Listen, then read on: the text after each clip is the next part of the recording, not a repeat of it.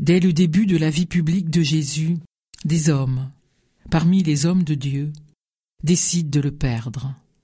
Village après village, ils vont lui tendre des pièges, le harceler de questions sur la loi, sur qui est-il, sur ce qu'il convient de faire le jour du sabbat, et tant d'autres choses encore. Des hommes qui, au nom de l'idée qu'ils se font de Dieu, sont sûrs de leur bon droit, celui de soumettre cet homme, Jésus, ou de l'abattre. En tout temps, ces hommes existent. Des croyants bardés de certitude et de représentation d'eux-mêmes. Ils sont les gardiens du vrai. Et rien ne saurait les détourner de cette obligation.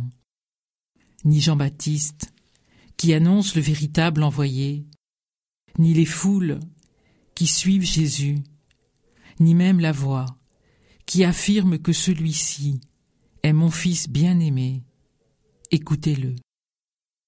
Mais ces ultra-orthodoxes ne sont pas qu'aux alentours. Ils sont une part de nous-mêmes.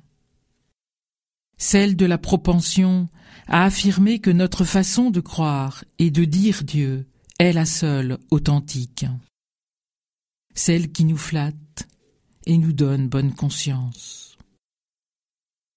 Comment croire, Seigneur? Avec humilité. Comment croire de telle manière que nous puissions affirmer nos convictions, ne pas les brader, et en même temps garder au creux de l'âme une question, te garder, toi, comme une question toujours ouverte. Car si tu es bien le Dieu de mon amour, celui dont je confesse que tu es le vivant, comment ne pas reconnaître que je te connais si mal? La conversation, en nous-mêmes, comme entre nous, est alors l'indépassable nécessité pour confesser ton nom, le nom qui ne peut se posséder.